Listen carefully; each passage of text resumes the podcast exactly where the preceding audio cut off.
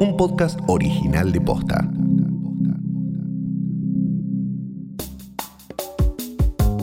Empresas que se van del país, personas que deciden emigrar.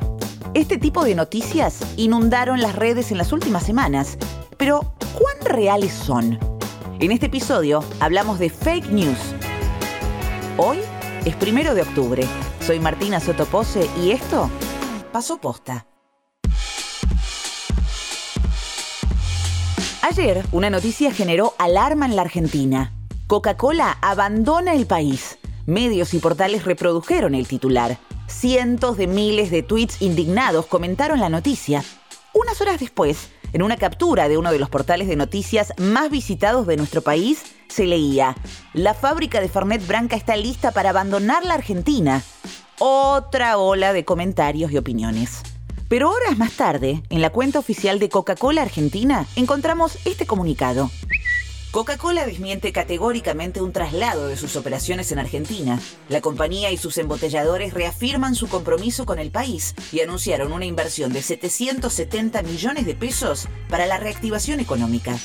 ¿Y entonces qué es lo que pasó?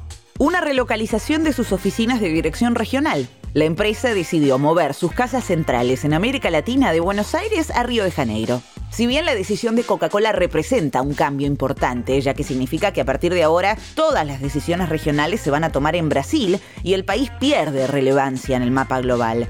La noticia igual no coincide con los títulos que circularon en portales y redes sociales. ¿Y lo de Branca? Directamente un fotomontaje.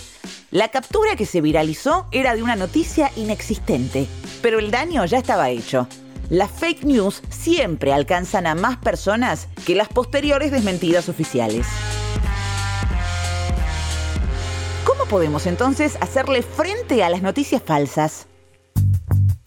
Las noticias falsas son medidas como tales por su contenido y muchas veces se inician a partir de sesgos cognitivos o de prejuicios que utilizamos cuando completamos vacíos en la información o esos esquemas previos que nos llevan a tergiversar el contenido de aquello que publicamos y que luego se, se propaga en redes sociales. Ella es Natalia Aruguete, investigadora del CONICET y autora del libro Fake News, Trolls y otros encantos.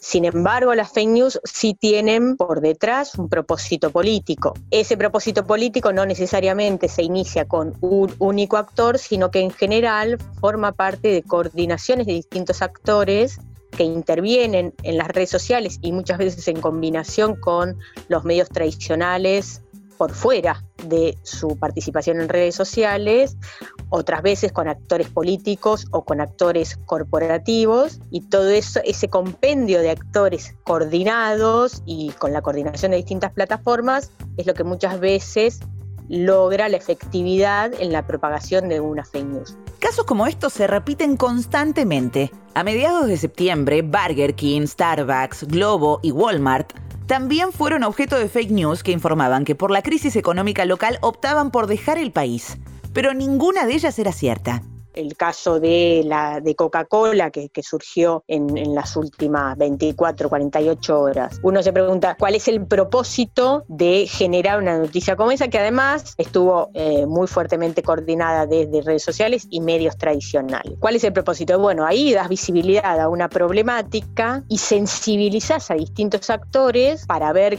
después qué se, qué se pone sobre la mesa, qué se negocia. Y al mismo tiempo es muy importante señalar allí que sin responsabilizar de manera individual ni institucionalmente a nadie, porque no tengo cómo constatarlo, sin embargo, ahí hay una composición y una coordinación de distintos actores eh, que dan visibilidad mediática en términos convencionales a una información que es una información errónea.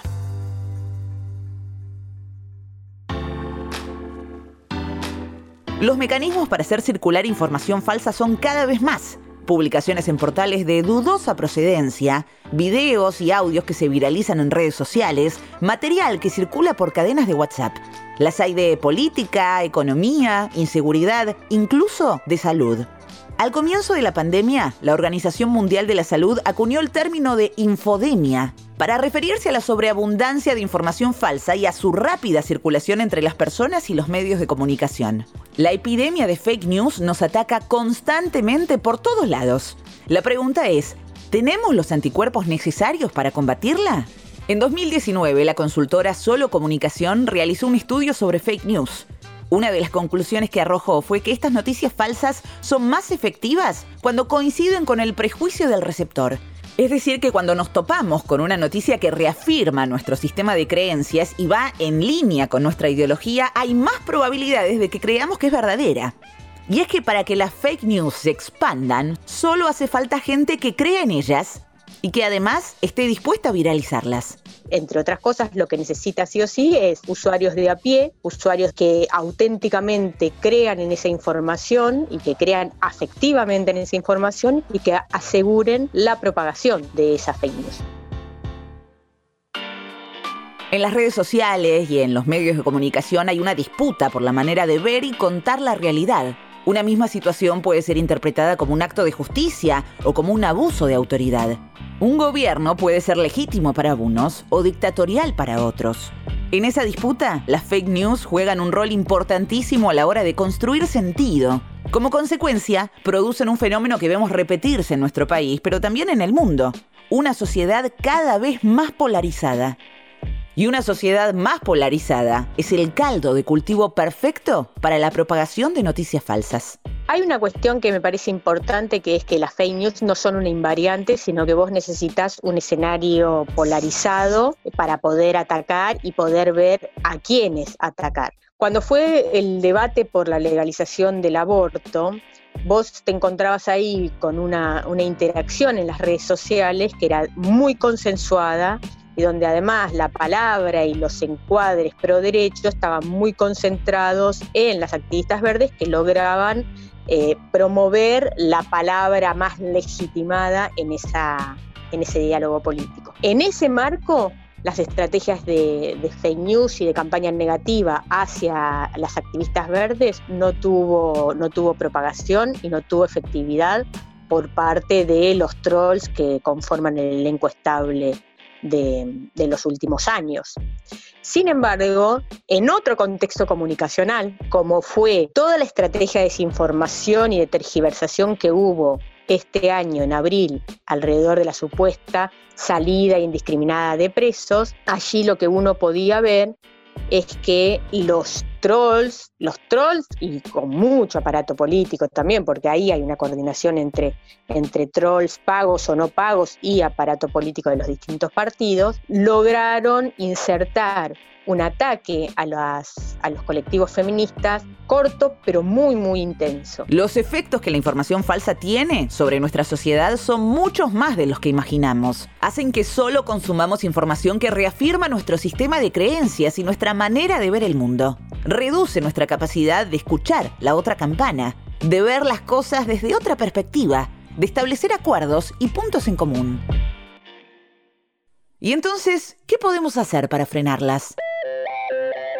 Lo que hay que hacer es dar un debate público comprensivo, estructural y muy general que ponga en discusión primero la transparencia alrededor de los tipos de regulación que llevan a cabo eh, las plataformas, por un lado. Por otro lado, que eh, tal transparencia surja de una discusión pública que no sea solamente estatal, donde no intervengan solamente los poderes del Estado y, digamos, los poderes del Estado, ¿no? El poder político, legislativo y judicial, sino que intervengan vengan también actores de la sociedad civil, eh, actores mediáticos. Y además, tener una conducta responsable y escéptica.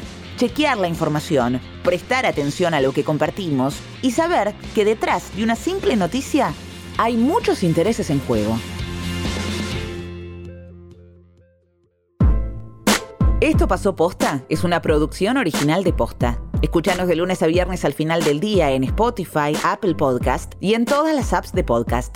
Si te gustó este episodio, compartilo con alguien a quien creas que le puede interesar. Y si nos escuchas en Apple Podcast, te invitamos a que nos dejes una reseña. Nos suma muchísimo para que más gente descubra este podcast. Búscanos también en Instagram y en Twitter. Somos arroba postfm. En la producción estuvieron Galia Moldavsky y Fede Ferreira. Nuestro editor es Leo Fernández. En la dirección general, Luciano Banchero y Diego del Agostino. Soy Martina Sotopose y esto pasó posta.